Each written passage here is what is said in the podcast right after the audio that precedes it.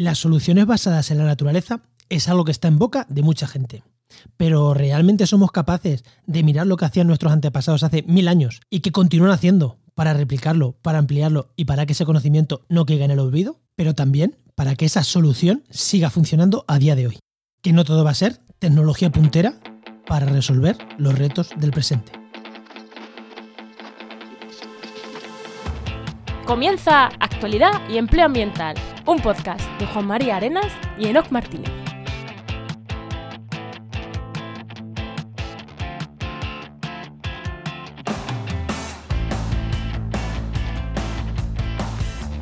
Buenas, soy Juan María Arenas.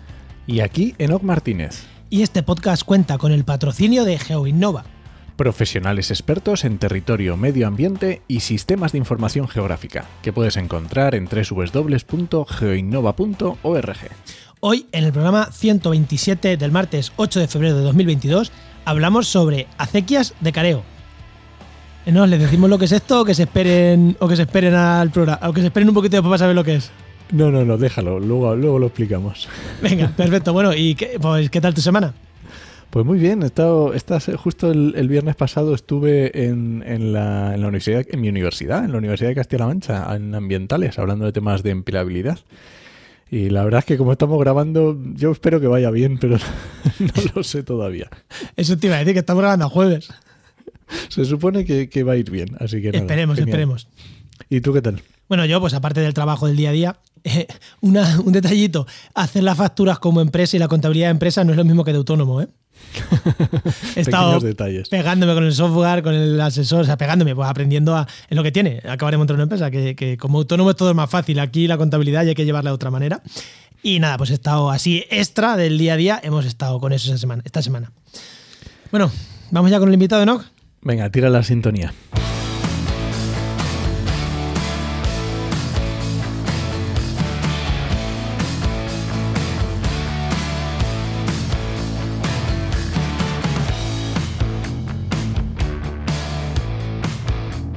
Pues hoy tenemos con nosotros a Sergio Marto Rosillo, que es doctor geólogo e hidrogeólogo por la Universidad de Granada y ahora científico titular del Instituto eh, Geológico y Minero de España, que pertenece al CSIC.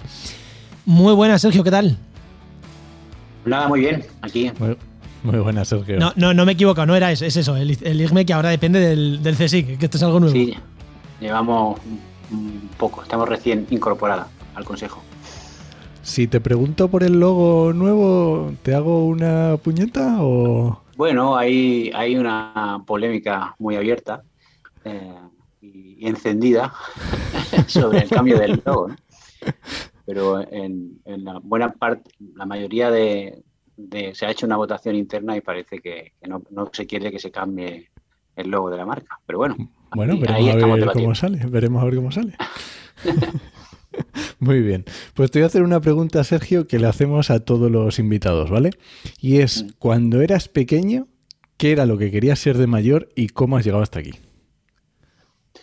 Bueno, pues yo soy hijo y nieto de, minero, porque mi familia es de, la zona del Marquesado, en, Granada, y ahí había unas minas de hierro y yo quería ser minero como mi padre, como mi abuelo, pero cuando me tocaba entrar, la mina cerró. Eh, ¿De qué era la mina, perdona, Sergio? De hierro. Ah, lo has dicho, de hierro. Sí. Y la mina cerró y entonces pues me tuve que dedicar a, la, hidrogeología, pero siempre me ha llamado mucho la atención la geología, los minerales, porque cuando encontraban algún mineral chulo me, lo traían y me lo regalaban y desde entonces tengo esa vocación. cuando se habla de quería ser minero porque mi familia era minera, eh, miras a León, miras a Asturias, pero no miras a Granada, ¿eh?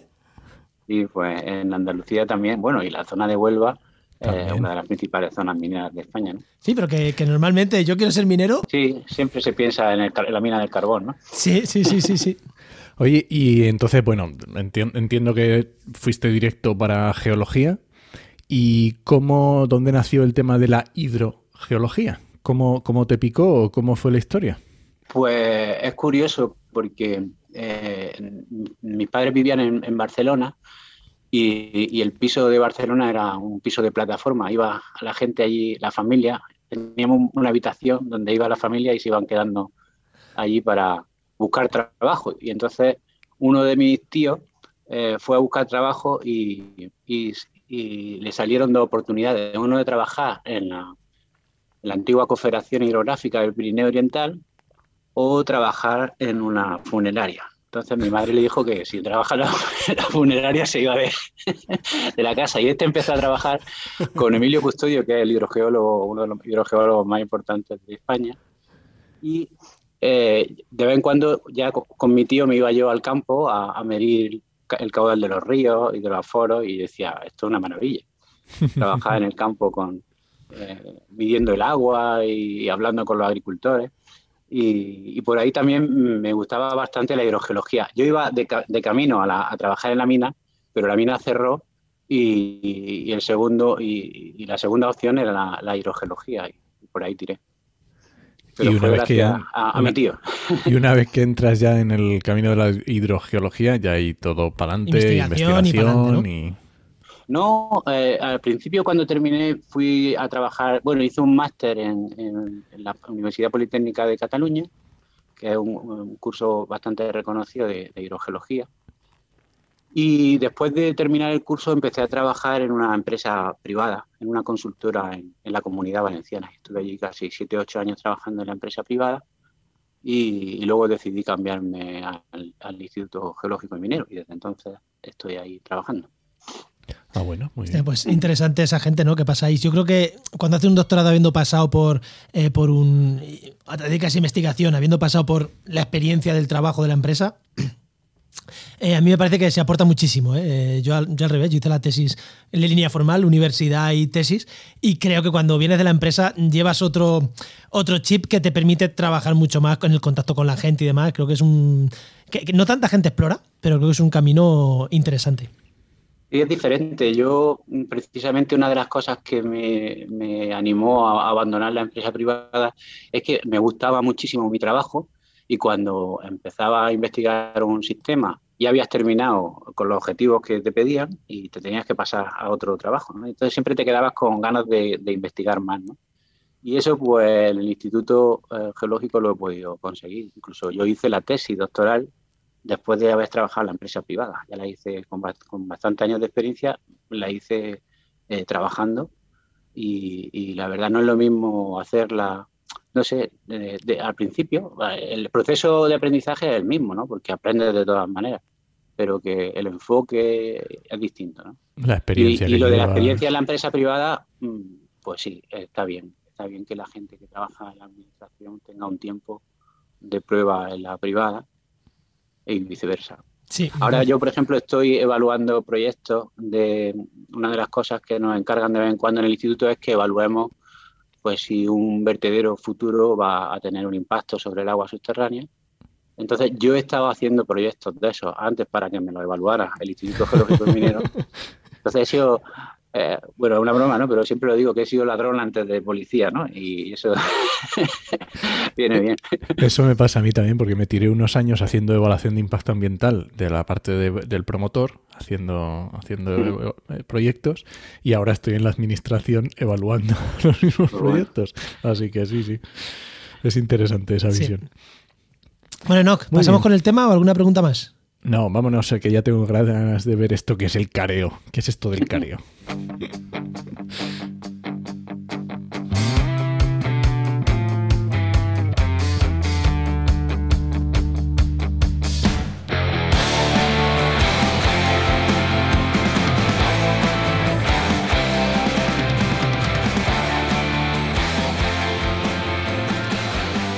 ¿Cómo os quedáis si os digo que hay un sistema de acequias en alta montaña, en España, que creo que tiene más de mil años o más de 500 años, que hicieron los árabes y que actualmente sigue funcionando.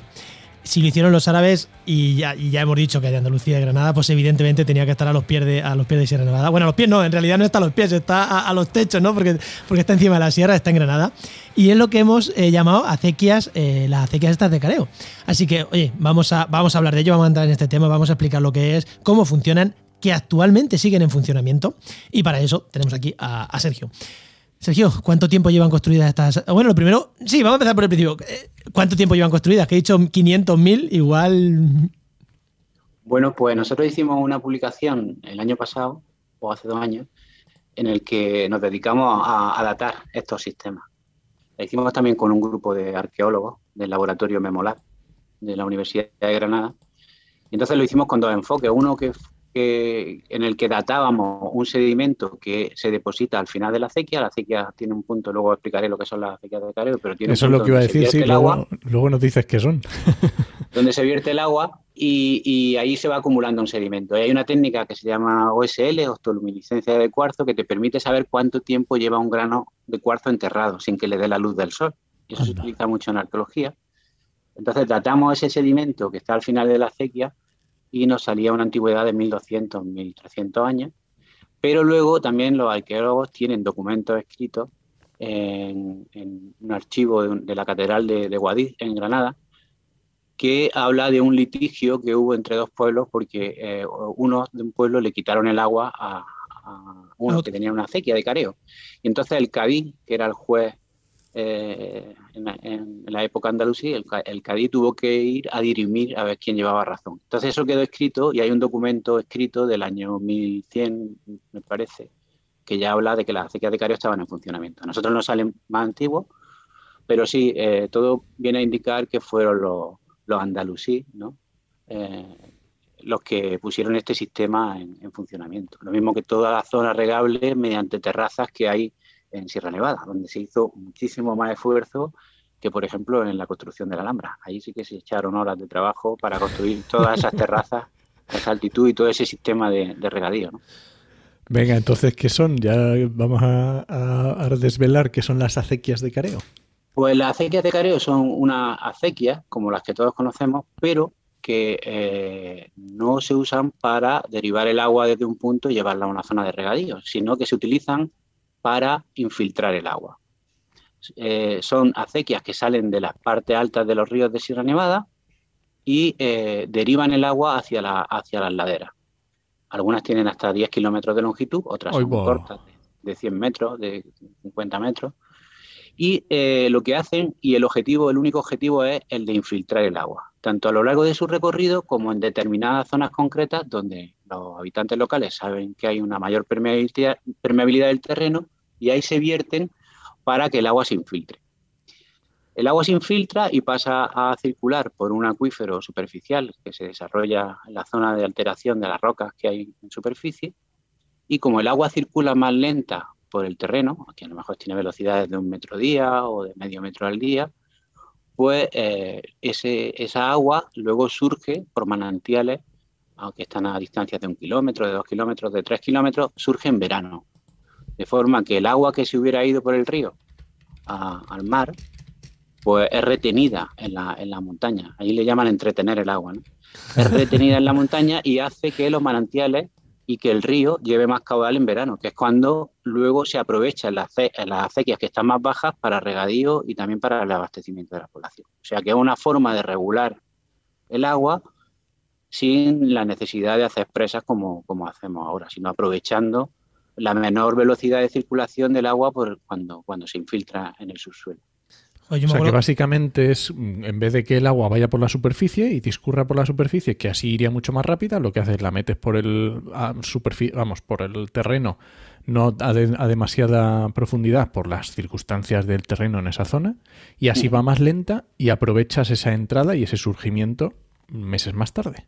Exactamente, luego surge agua abajo más, más, tarde. Mira, el agua de, de, un río puede tener una velocidad normalmente de media de un metro por segundo, entonces, un día que tiene 86.400 segundos, pues implica que una, gota de agua que va por un río hace al día de media 86 kilómetros si no se encuentra ningún obstáculo.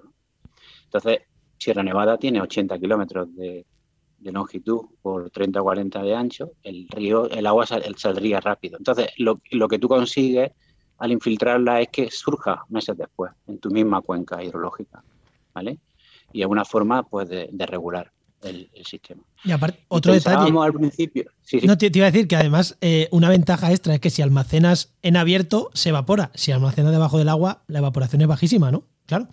Claro, exactamente. Eso es una de las cosas, que, se pierde, que no se pierde la evapotranspiración, como como si lo hicieran una regulación en una, en una balsa o en un embalse, pero luego también tiene una serie de beneficios de lo que se llama ahora servicio ecosistémico eh, impresionante, porque eh, agua abajo de, la acequia, la vegetación cambia totalmente. Tú, la gente que viene de fuera de España y le gusta tanto Sierra Nevada es porque es una cosa distinta, ¿no? Montañas como los Pirineos, como los, los Andes, hay, hay más en Europa, ¿no? Pero cuando vienen y ven una montaña árida en la que por debajo de una determinada cota el paisaje cambia y, y, se ven terrazas de cultivo con bosques de ribera, con castaños, con robledales, con otro tipo de especies, eh, pues se quedan alucinados, ¿no? Dicen, ¿cómo se puede, en, una sierra, en una montaña que es semiárida, cómo se puede conseguir este vergel, ¿no?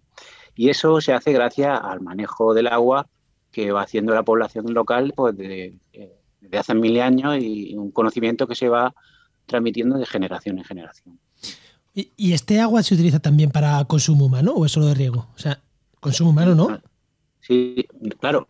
Eh, eh, estamos trabajando ahora en un proyecto con la Diputación de Granada en esas líneas, eh, porque muchos abastecimientos de algunos pueblos de, la parte alta de Sierra Nevada se estaban quedando sin agua y no sabían por qué pasaba. Aquí no se pueden hacer pozos porque los materiales que son esquistos, son rocas metamórficas, no dan mucho caudal. Un pozo te puede dar medio litro por segundo, con eso no abastece a un pueblo, aunque tenga 300 o 400 habitantes. Y entonces eh, nos dimos cuenta que los manantiales que se estaban secando eran manantiales que estaban por debajo de acequias de careo que se estaban abandonando.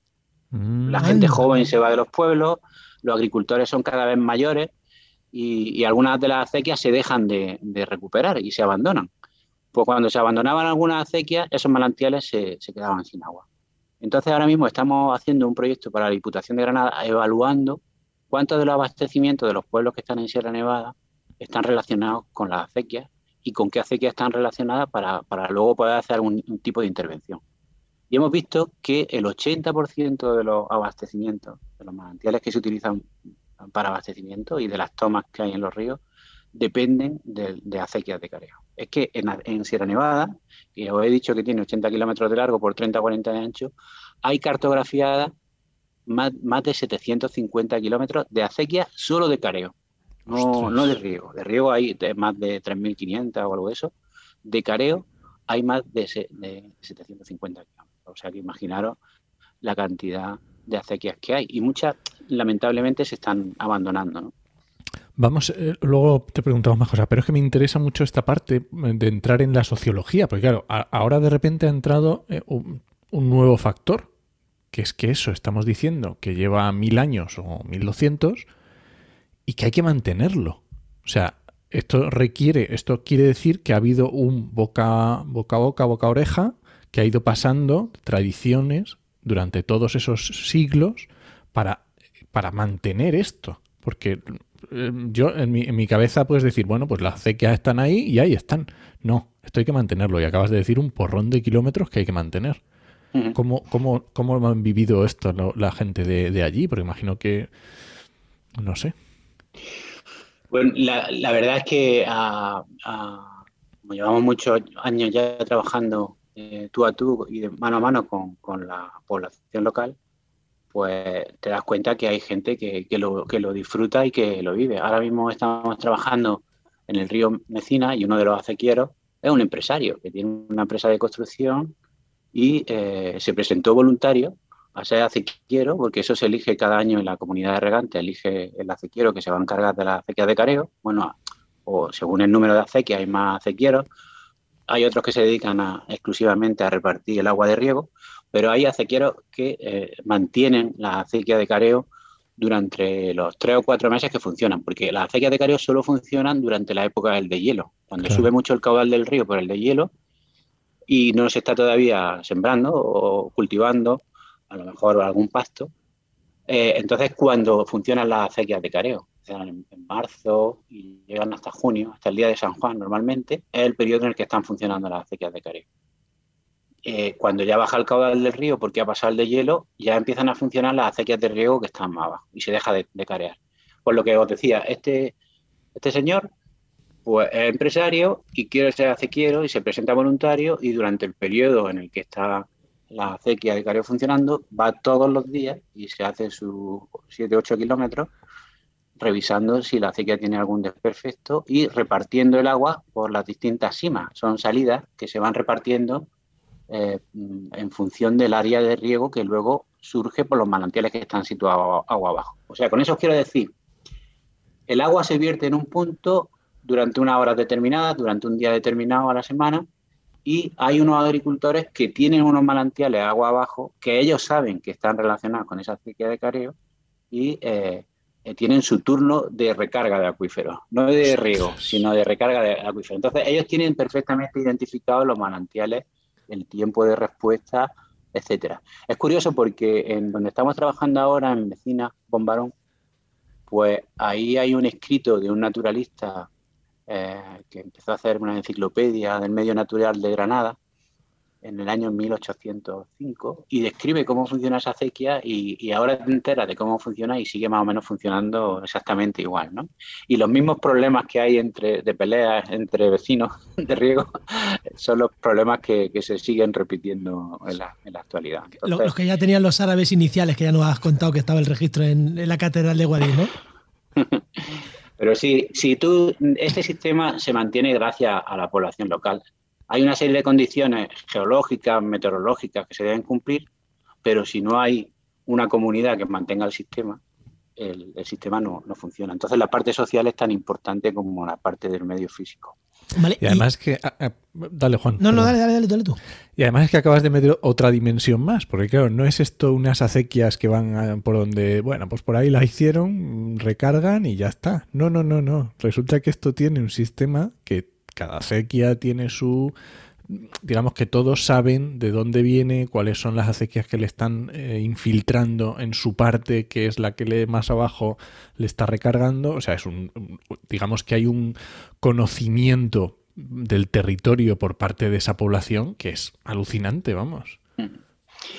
Pues sí, yo estaba dando, di una, di una charla una vez en, la Universidad de Calgary, en la montaña rocosa, ahí en Canadá, y un hidrogeólogo que es de los más expertos a nivel mundial en lo que se llama hidrogeología alpina, ¿no? que son la hidrogeología de cuenca de alta montaña, decía, Sergio, eso no pueden saberlo la gente de allí.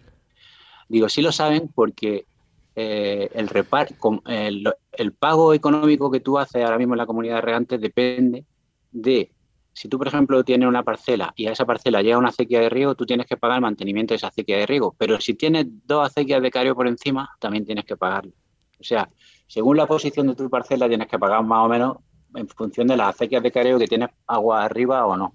O sea, que tienen un conocimiento total. Hostia, los, los, eh, iba a decir catedráticos, no, los, los profesores de universidad y los investigadores pensando que el, menospreciando el, conocimiento local, es que es, Dios, eh, ¿cuándo se va a superar eso? Es... Bueno, yo creo que, eso es, bueno, algunas ramas de la ciencia lo han hecho, por ejemplo, la farmacia. Eh, la etnofarmacología se dedica a eso. Eh, muchas propiedades de, plantas eh, que se conocían localmente, ¿no? Eh, que se utilizan para, distintos tipos de remedios de, enfermedades, ¿no? luego la, industria y, distintos equipos de investigación han podido desarrollar plantas, digo, medicina gracias a ese conocimiento. Y luego en el regadío también hay muchas técnicas de riego y de recolección de agua que, se llevan utilizando tres o cuatro mil años. Que se, ahora se habla mucho de los techos verdes de las ciudades, ¿no? Sí. De los techos verdes o lo de recoger las aguas pluviales para aprovecharlas. Eso ya lo hacían los romanos, lo hacían incluso en, en, poblados de la Edad del Bronce, ¿no? De recoger el agua de lluvia y guardarla en una cisterna. Sí, sí, que no... hace mucho tiempo. Mm. Oye, una cosa, antes de, antes de irnos, que creo que no vamos a ir del tema, que te quería preguntar. Eh, hablabas de los agricultores. Eh, lo que aquí se produce, porque claro, esto, punto uno, no se puede perder el conocimiento local, pero punto dos, para que no se pierda el conocimiento local, si lo que producen es rentable, es más fácil que ese conocimiento local no se pierda. Los agricultores que están aprovechando estas aguas de, de estas acequias de careo, estos manantiales aguas más abajo, es el típico agricultor, rollo eh, mi abuelo, rollo mi padre que tiene su pequeña huerta de autoconsumo para sus patatas y sus cuatro tomates. ¿O es un producto que, tiene salida? Hombre, entiendo que no tiene la salida de la huerta de Murcia, ¿no? Eh, de invernadero. Pero ¿tiene salida y tiene rentabilidad económica el producto de estas, de estas huertas? Bueno, ahora mismo hay un, dilema importante en Sierra Nevada y, es, eh, y está por ahí, por, el, tema que tú planteas. La, agricultura de, montaña en terrazas con cultivos, las terrazas son mucho más pequeñas, ¿no? Eh, eh, tiene muchísimo más trabajo y menos productividad. Ahí desde Sierra Nevada se ve el campo de, de, de lleno de invernaderos. ¿no? Y entonces la productividad que tiene un invernadero, no, lo la calidad también que, produce una, un, tomate de, Sierra Nevada o una judía verde de Sierra Nevada, lo mismo se meten conmigo lo de los invernaderos, pero bueno, no, no, es lo mismo, ¿no? Entonces, eh, ahora mismo hay una, se está, está viendo un boom del, del cultivo de la judía verde y del tomate cherry en Sierra Nevada porque como sale muy tardío, tiene buena venta y buena salida ah, comercial, ¿vale? Entonces, hay agricultores jóvenes que están, eh, eh, están eh, yendo por, por, ese derrotero, de, cultivar el tomate y, la, judía. Hay también mucho regadío tradicional. Entonces, ahora mismo está el dilema de encontrar un sistema que sea productivo y que no sea subir el modo de agricultura intensiva de, la zona esta que te estaba diciendo, subirlo a, Sierra Nevada. Entonces hay que buscar un equilibrio entre las dos cuestiones. Porque, por ejemplo, si tú eh, pones, impermeabilizas las balsas de riego, impermeabilizas las acequias con, plástico y, y pones riego por goteo, también pierde la función eh, ecológica que tiene el regadío tradicional, que eso no, de eso no hemos hablado, pero el regadío, eh, ahora hemos hecho un, trabajo también con una acequia, la acequia de, de Busquistar, que está entre Vélez, en y esa acequia, además de suministrar agua para regadío, resulta que en su camino infiltra una buena parte de agua que no está revestida ni impermeabilizada y eso hace que haya robles, que haya castaños que, viven gracias a ese agua. Una parte del agua que, se infiltra luego sale por el río en verano y contribuye a que el caudal ecológico del río sea mayor. Pero es que cuando riegas pasa lo mismo. Cuando tú riegas con un regadío tradicional a manta, un 50 o un 60% del agua retorna al río, al río. Y todos los, bosques de ribera que hay en los barrancos que cruzan la zona regable, pues están llenos de, de, vegetación, ¿no? que también eh, aumenta la biodiversidad. Entonces, eh, ese tipo de agricultura eh, no es rentable a lo mejor desde el punto de vista económico, pero luego genera otra serie, de, servicios ecosistémicos como esos que os estoy diciendo, que deberían de ser remunerados mm, a los agricultores, porque realmente todo el gasto ahora mismo lo tiene el agricultor, todo, todo el gasto, el esfuerzo lo hace la comunidad de regantes, pero luego los beneficios mm, los disfrutamos los demás, ¿no? Los disfrutamos los que amamos a Sierra Nevada o los disfrutamos los que utilizamos el agua que baja de Sierra Nevada, que Sierra Nevada es el pulmón hídrico de todo el sureste peninsular. O sea, eh, ahí se retiene el agua en forma de nieve, se infiltra en los acuíferos y luego sale con un retraso y ese es el agua que utilizamos en Granada, en Almería y en otras zonas. Oye, eh, no, termina, termina, Sergio. No, que eso, que, que, hay, eh, todo el esfuerzo de mantenimiento está recayendo en los agricultores, pero los beneficios eh, son para los demás. Entonces, ahí sí que estamos haciendo un esfuerzo para que la administración, tanto el espacio natural de Sierra Nevada, que es consciente, o como las confederaciones, las demarcaciones hidrográficas, o la propia diputación en las que prestan los servicios de abastecimiento. Hay muchos pueblos que ya están eh, pagando el 50% o el 60% de los gastos de una comunidad regante porque saben que si las acequias se abandonan, ellos se quedan sin agua, ¿no? El pueblo se queda sin agua. Sí, es muy importante el tema de servicios ecosistémicos y cómo valorarlos económicamente, lo hemos hablado en algún programa, es muy, muy interesante. Quería, ahora que has contado esto también, que lo has vuelto a decir, me, solo para terminar este tema, para ir cerrando, eh, esto porque tiene ahora un salto muy interesante, que nos cuentes, porque has dicho varias veces que entra el agua en un determinado punto y X tiempo después sale, eh, por otro lado. ¿Cómo vosotros, hidrogeólogos, sois capaces de saber que esta gota de agua que entró en noviembre eh, es la que está saliendo en junio por este otro sitio? ¿O ¿Cómo se consigue eso? Porque he visto incluso que teníais trabajos en, el Pirineo. ¿Cómo se hace eso? Vale, eh, mira, hay, bueno, hay cosas sorprendentes, ¿no? Eh, mm, eh, nosotros, el agua cuando, cuando llueve en una zona de montaña va cambiando su, su composición isotópica, ¿vale? Las moléculas que tienen isótopos de oxígeno 18 y de deuterio, que son más pesadas, conforme va lloviendo en altura, eh, van cayendo las primeras, de forma que la composición isotópica del agua cambia con la altura.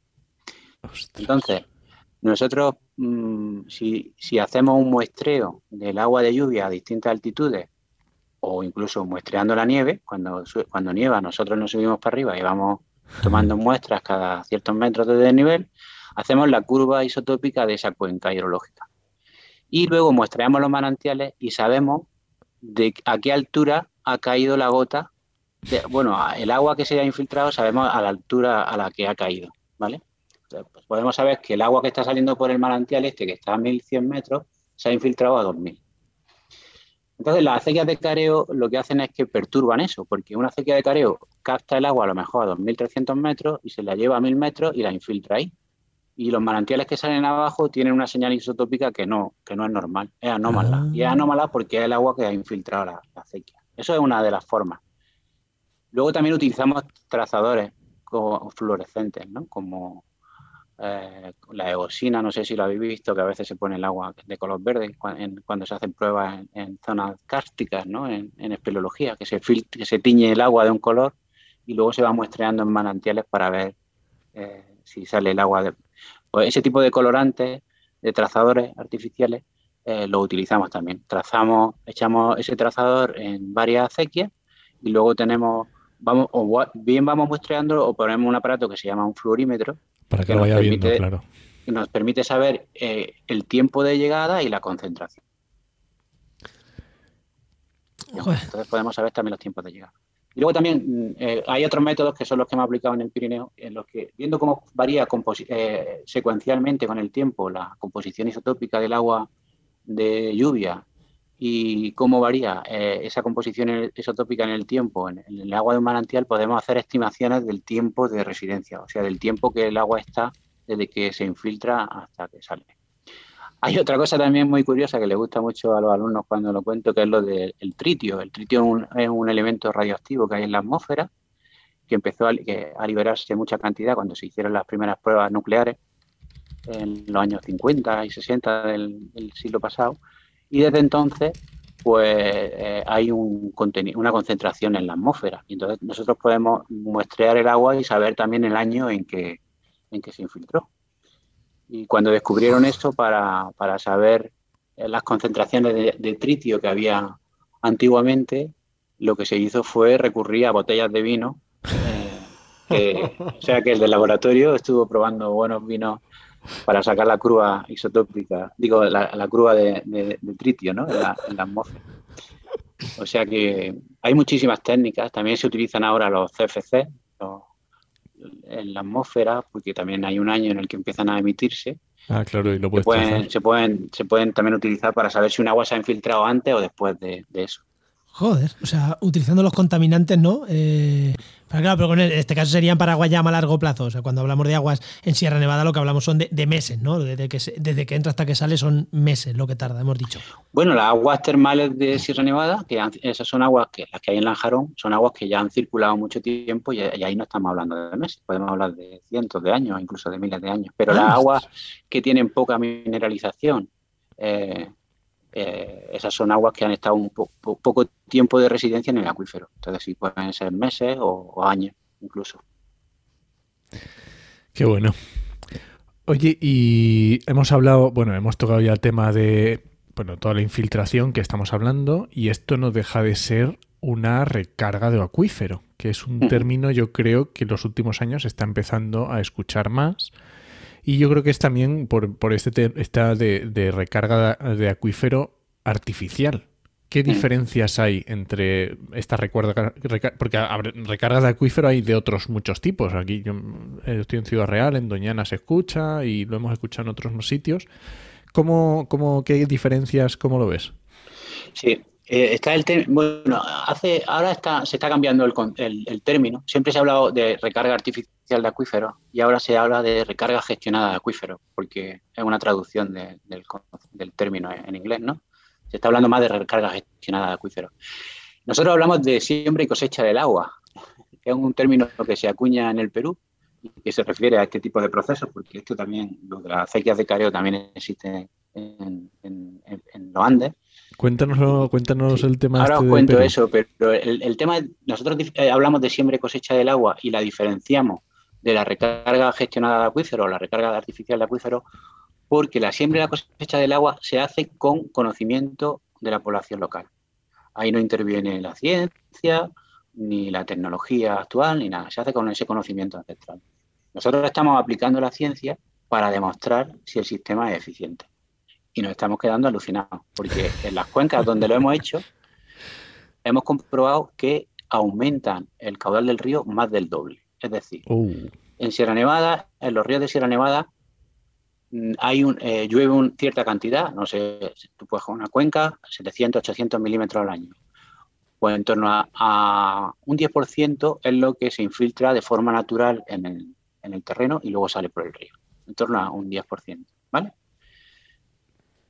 En ese tipo de cuencas, en, en otros contextos, también salen coeficientes del orden del 10%. Y en Sierra Nevada, donde hemos estado estudiando con detalle, poniendo sensores en todas las acequias y en todos los ríos durante un tiempo, monitorizando ese sistema, hemos comprobado que la recarga aumenta hasta un 25% de lo que llueve o sea Que eso permite duplicar el caudal del río, se infiltra mucha más agua de la que se infiltra de forma natural y además hace que ese agua que se ha infiltrado salga con más retraso. O sea que cuando nosotros empezamos a estudiarlo pensábamos que era un sistema mucho menos eficiente y nos estamos quedando sorprendidos con, los datos. Los, agricultores y los ganaderos de allí se ríen como diciendo, por si ya te lo estábamos diciendo, pues no, pues no te lo creías. Digo, sí, pero es que hasta que no medimos no, no podemos confirmarlo. Sí, porque la sabiduría popular mm, para muchas cosas muy bien, pero hay veces que dices, hombre.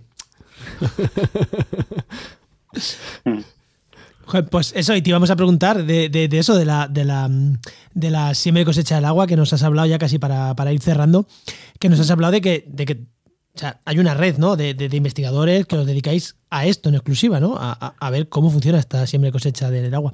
A mí la verdad que es un pues tema que me encanta porque una de mis primeras aproximaciones a la ciencia, la restauración de ecosistemas, tenía que ver con una recarga de acuífero en Perú, con una investigación que estaban llevando en la Universidad Complutense, el, gran Luis Balaguer, y, su equipo, y era de esto, era de recarga de acuíferos que, bueno, o sea, no sabían por qué estaban dejando de tener agua y era porque los árboles que hacían de pantalla eh, natural para captar las nieblas eh, se estaban desapareciendo por, porque lo habían llevado los incas y ya se estaban muriendo.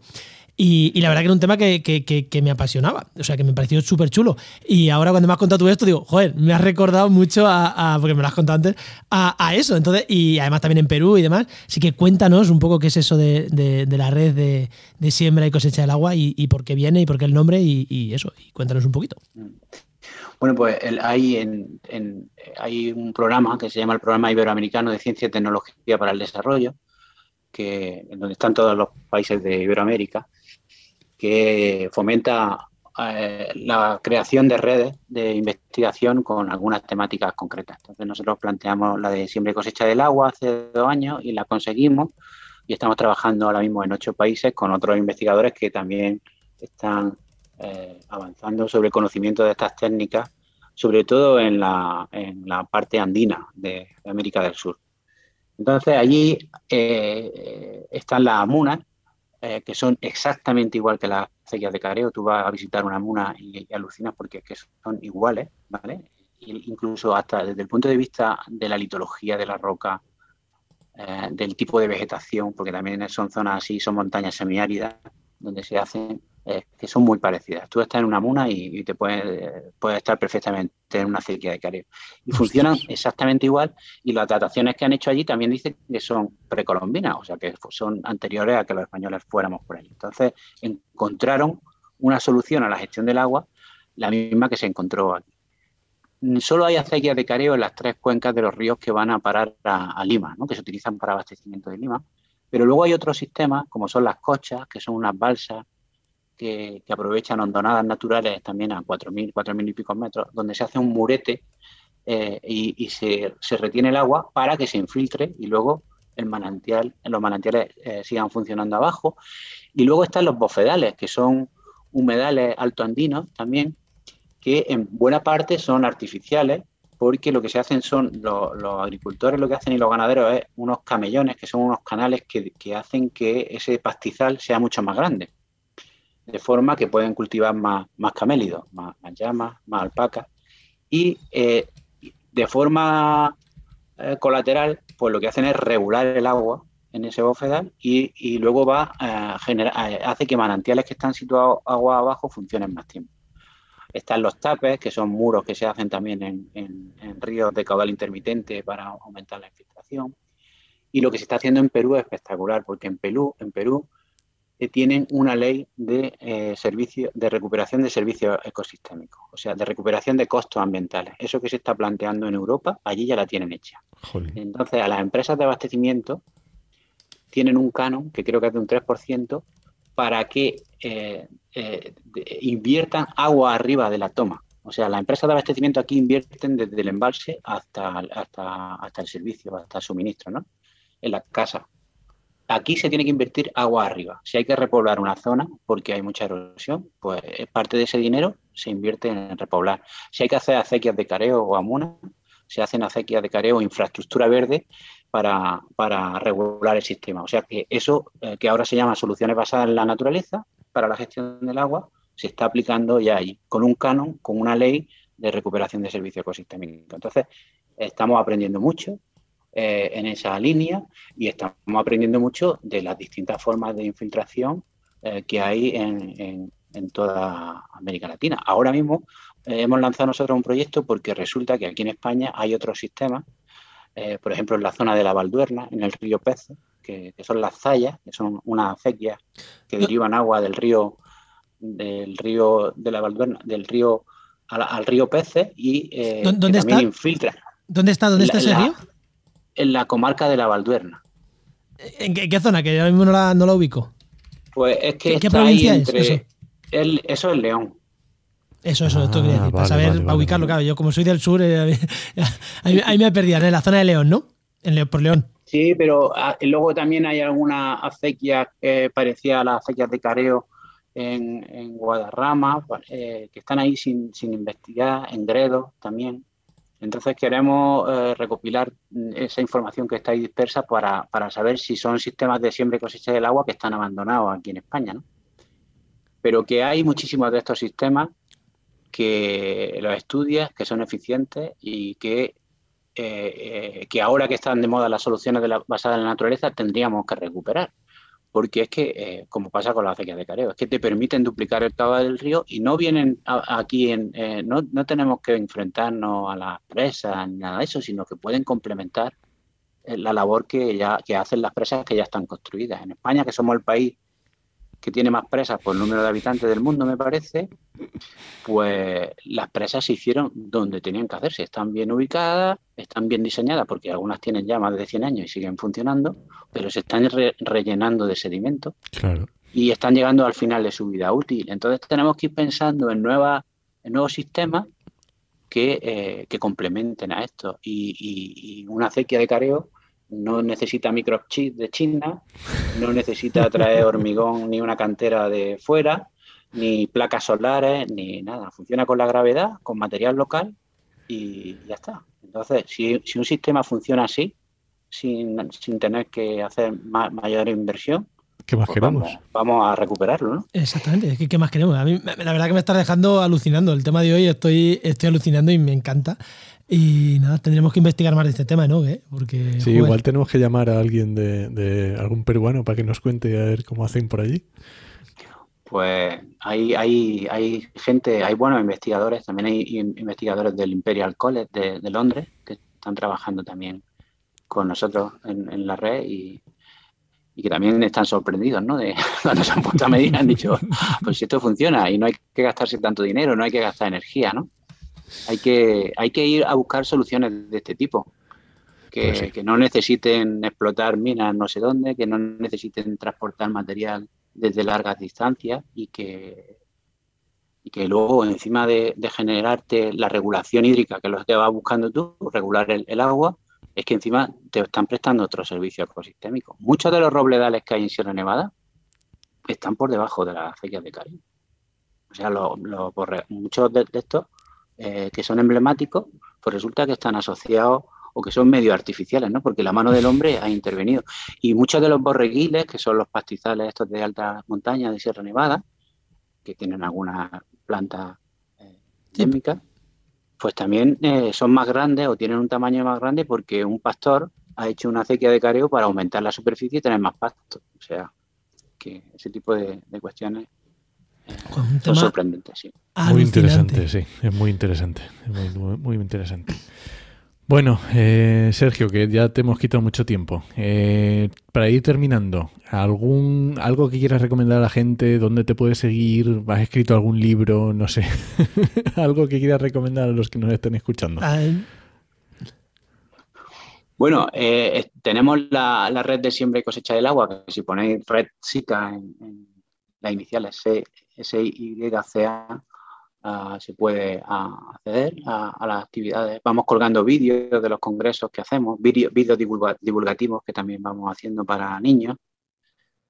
Eh, algún programa nos han hecho, lo del escarabajo verde, hicieron un programa muy chulo que os recomiendo que veáis, que se llama Sembrando Agua, que va específico sobre las la acequias de, careo. Y luego también lo vamos moviendo todo con las redes sociales de, nuestras compañeras, en este caso del Instituto Geológico y Minero, que, van colgando en las redes cada vez que hacemos algún avance o alguna nueva publicación.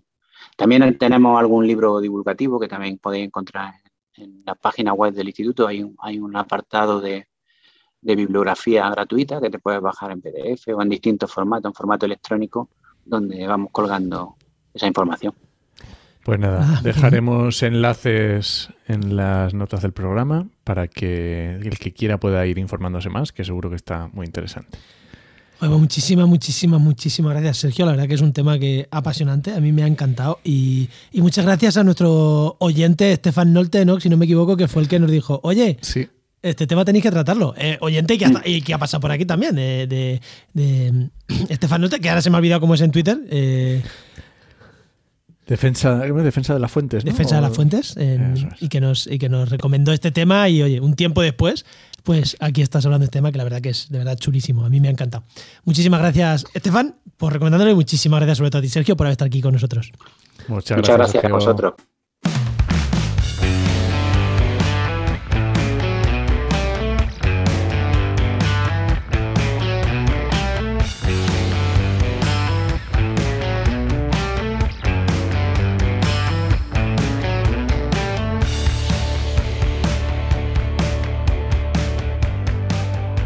Bueno, ya vamos llegando al final del programa, pero no podemos irnos sin tener por aquí a la sección de, nuestro amigo Luis Quesada, director de Geinova. Muy buenas, Luis, ¿qué tal? Muy buenas, ¿qué tal? ¿Cómo estamos? Muy buenas, Luis. Muy bien. Hola, no. Bueno, ¿de qué, ¿de qué vamos a hablar hoy? Pues yo tengo puesto aquí un poco de vigilancia ambiental. Esto suena a pajaritos, ¿no? A contar pajaritos. Eh, eh, en, parques eólicos. A contar pajaritos en parques eólicos. Es eso, ¿no, Luis? Ya no podemos ir. Eh, venga, va, pues cerramos ya la misión. No, hombre, no, hay mucho más. Eh, tú date cuenta, pensar solo una cosa. En cada estudio de impacto ambiental hay un punto de específico en el que tienes que elaborar un plan de vigilancia ambiental. En todos los estudios de impacto ambiental. En todos los estudios de ambiental. No solo, no solo en los parques eólicos. Y no, no solo en los parques eólicos. A ver, vamos a poner, vamos a decir una cosa. Eh, los estudios de impacto ambiental, o sea, perdona, los planes de vigilancia ambiental han sido aquellas cosas que nadie ha hecho durante muchísimo tiempo, pero que en estos momentos, con todo el tema de las renovables y todo lo que está saliendo, ¿vale? Y el dinero también que hay detrás, también hay que decirlo, porque al final un, o sea, un seguimiento ambiental cuesta dinero, eh, que no está dispuesto o no casi nunca ha estado dispuesto a admitir o asumir el promotor después de haber hecho la instalación, la construcción del proyecto, pues en esos momentos las renovables pues se, les pide, se les hace un seguimiento mucho más bajo escrutinio, ¿vale? Es decir, que lo están cumpliendo porque, vamos, van a, tope con ellas, ¿vale? Pero sí que es cierto que, oye, eh, ¿cuántos estudios de impacto ambiental hay para todo tipo de actividades que después no se hace correctamente o es de forma inexistente la vigilancia ambiental? Pues la mayoría. La mayoría, la mayoría de la mayoría. Además, de hecho, cuando lo haces muchas veces, eh, fijaros que es posible que te lean el informe que, emites básicamente porque la administración dice, coñis. Ha entrado uno. ha entrado un, informe de vigilancia ambiental. El Panolis este que lo ha hecho, ¿quién será? Bueno, pero entonces, ¿qué son? Porque si ya sabemos que son unicornios, pero una vez que ya los has cogido, ¿qué son los planes de vigilancia ambiental? A ver, cada vez están, o sea, la gente se conciencia más, ¿vale? De esto, también es cierto, ¿vale? Bueno, pues en realidad em, estos programas o estos planes de vigilancia ambiental lo que hacen es establecer un sistema que garantice el cumplimiento de, las medidas escritas en, el estudio de impacto ambiental y en las resoluciones de declaraciones de impacto ambiental, ¿vale? Eh, a partir de ahí se hace un informe previo, cuando haces, por ejemplo, el informe de replanteo, en el que tú eh, pues sales al campo, haces todas las visitas, ves lo que, lo que se va a instalar ahí, cómo, cómo, cómo está el, el, terreno donde se va a hacer la actividad antes, haces una elaboración y haces una comparación también de, realmente de eh, si en el plan de vigilancia ambiental que has hecho previo al estudio de impacto ambiental, tienes que compararlo y hacer un refundido, digamos, de aquellas cuestiones que se quedan eh, eh, fijadas a partir de la vía. En la vía te dicen, oye, deberás de tener en cuenta también todas estas cuestiones en tu vigilancia ambiental. entonces tú tienes que hacer, hacer ese refundido y haces una, revisión de todo. La día que la declaración de impacto ambiental que te la dan, o sea, que te la dan antes del proyecto y ya con eso eh, ya con eso abres, em, empiezas a trabajar y te pone una vigilancia, una vigilancia ambiental, que es lo que está diciendo que, que en muchos proyectos no se hace, pero que se debería hacer siempre. Efectivamente. Tú ahí lo que vas a hacer es, pues eh, con la vigilancia ambiental, eh, digamos que hay dos fases. evidentemente, la que haces en, en, obras, ¿vale? Y después la que haces en la fase de explotación. Eh, en unas pues intenta siempre cuando están las obras hacer la detección de pues, corregir desviaciones respecto al origen o lo que es presumiblemente aceptable dentro de las de los indicadores que tú has preestablecido eh, anteriormente en tu, en tu estudio de impacto ambiental, hacer ese seguimiento de cómo se desarrollan todos esos eh, indicadores y además si en el caso de que hay, por ejemplo, cualquier tipo de, de, de vertido, cualquier tipo de caso especial ¿no? de, efectivamente tú tienes que hacer un informe eh, eh, digamos, eh, especial cosa imprevista por, ese, por ese evento que se ha producido vale pero es muy importante tanto en obra como en, después en explotación. En obra es muy importante porque claro ahí es cuando más impacto una de las cosas que más impacto se pueden desarrollar a la hora de hacer las obras vale efectivamente. Pero si ya son raros los, los que están en obra que para obras grandes es vamos, si se hacen, obviamente cuando las infraestructuras carteras siempre va a haber ahí un director eh, ambiental eh, que lleva toda la parte de, vigilancia, el DAO, ¿vale? Eh, pero después a lo mejor ya en la fase de explotación es más, más complicado todavía encontrarlo. a lo mejor en grandes infraestructuras que llevan grandes proyectos, que llevan grandes licitaciones, sí que se hacen porque están ahí, hay grandes empresas. Pero para, proyectos más pequeñitos, si ya es difícil la, primera, la, la, en fase de obras, en la explotación es todavía más complicada, efectivamente. ¿Y qué tipo de impactos se suelen ver en, este, en estos tipos de, planes? ¿O qué es lo típico? Porque claro, en obra sí que a lo mejor nos hacemos un poco más a la idea, eso, lo que dices tú, pues un vertido o, alguien se ha equivocado y ha hecho algo que no debería y tienes que restaurar esa zona o lo que sea. Pero cuando ya está en explotación de un proyecto, ¿qué tipo de impactos se suelen ver o se suelen controlar? Bueno, a ver, eh, tú date cuenta que al final eh, lo que vas a trabajar son medidas, o sea, vas a hacer el seguimiento sobre diferentes tipos de variables, ¿no? es decir, pues vas a trabajar medidas sobre el suelo, ¿vale? Eh, pues vas a comprobar, por ejemplo, que no se producen pues, fenómenos erosivos derivados de la implantación del proyecto. Pues depende, si tú eh, has hecho un proyecto, pues vas a revisar que evidentemente pues, eso no ha producido posteriormente, porque al principio no lo puedes ver, pero a la larga que eso ha producido fenómenos erosivos, eh, por ejemplo, porque haya muchos vientos a barlovento, porque la geología sea X, ¿vale? Y eh, pueda producir esos fenómenos erosivos. En temas de drenaje, en temas de, pues no sé, en temas pesticidas, como se ha utilizado la, o de, la vegetación. Es decir, hay muchas, muchas eh, cosas relacionadas con el suelo, con la atmósfera, por ejemplo, los niveles acústicos y siguen cumpliendo, temas de aguas, ¿vale? Por ejemplo, eh, eh, pues que no sé, eh, el tema de los herbicidas para el tema de las vegetaciones o el tema de los vehículos y las maquinarias, pues porque haya vertidos que os he comentado antes, que vamos que al final digamos que el objetivo es detectar estas desviaciones y poner y poner una solución, ¿no? Efectivamente, tú por ejemplo, si, si para temas de, conservación de la biodiversidad, por ejemplo, pues ya eh, puedes comprobar el correcto estado y funcionalidad de, medidas de propuestas que hayas trabajado pues para la creación de hábitats o para la recuperación de esos hábitats o para, no sé, pues para garantizar la, la conexión de entre diferentes hábitats o para temas de paisaje, que son súper importantes también, la integración paisajística, ¿vale? Pues oye, se ha, se ha utilizado esto, eh, se, se, lleva un correcto eh, seguimiento, un correcto uso de, de, las medidas o de la implantación de esas medidas, todas esas cuestiones son las que tienes que ir eh, eh, has, puesto, has puesto, una pantalla vegetal y no te ha arraigado ningún árbol, es, un árbol y están todos secos, pues habrá que hacer algo.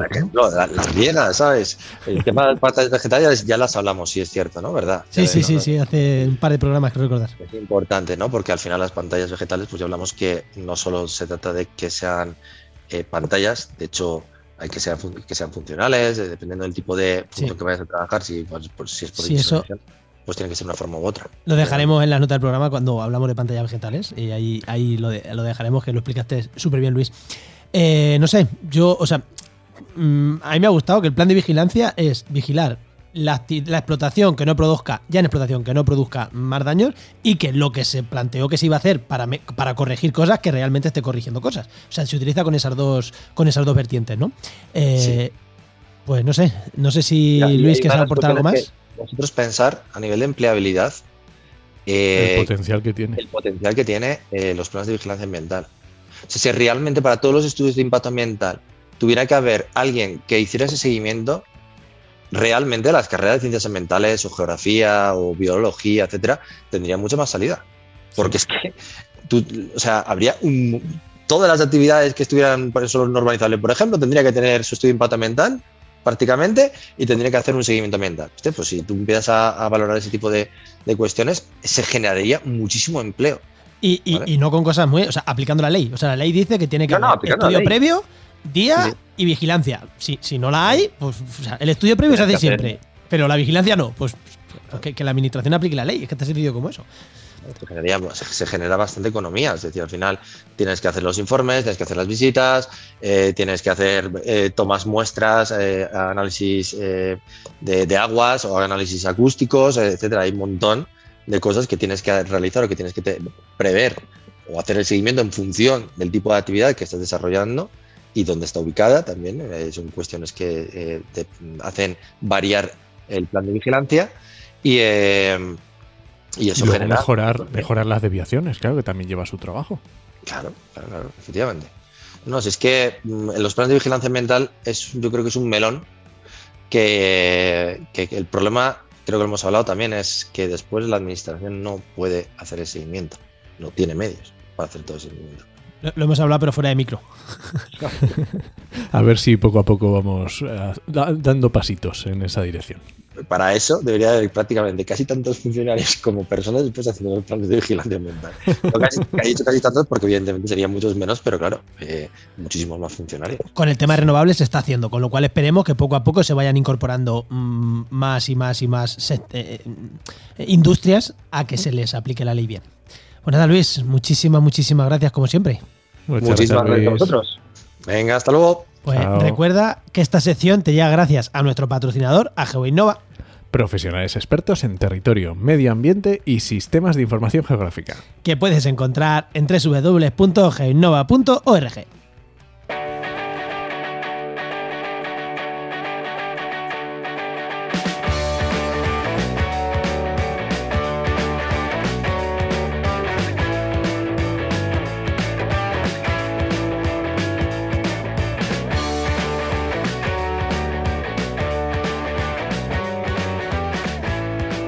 www.geinnova.org. ¿nos vamos o qué? Bueno, yo creo que sí, ¿no? Pero antes la recomendación. Bueno, venga, ¿qué me recomiendas? voy a recomendar un podcast que yo creo que ya lo había recomendado, pero bueno, por si acaso lo repito. Es un podcast que se llama De Ignorancia sí que sé. Y es un podcast que normalmente eh, trata, vamos, que trata sobre cómo enseñar la ciencia en secundaria, en los institutos. Y es muy interesante porque hablan, bueno, diferentes materias y formas de cómo hacerlo, diferentes aspectos, pero es que la última han hablado sobre si simplificar es mentir, porque esto también es muy análogo y pasa mucho en divulgación. Claro, ¿hasta qué punto cuando simplificas algo lo explicas? Eh, las simplificaciones que estás haciendo son factibles o te estás pasando y estás diciendo ya cosas que a lo mejor hay que verlo como, se hace. Pues, oye, es interesante. Bueno, pues nada, nos vamos, ¿no? Venga, vámonos. Venga, este podcast pertenece a la red de podcast Podcastidae, la red de podcast de ciencia, medio ambiente y naturaleza. Y muchísimas gracias por compartir el programa, muchísimas gracias por, por las estrellitas. Oye, no decimos nunca eso de que si nos escuchan en Apple o en Spotify o tal y pueden dar estrellitas que le den, ¿no? Eso no... Ahí ponen estrellitas, sí, sí, y comentarios incluso.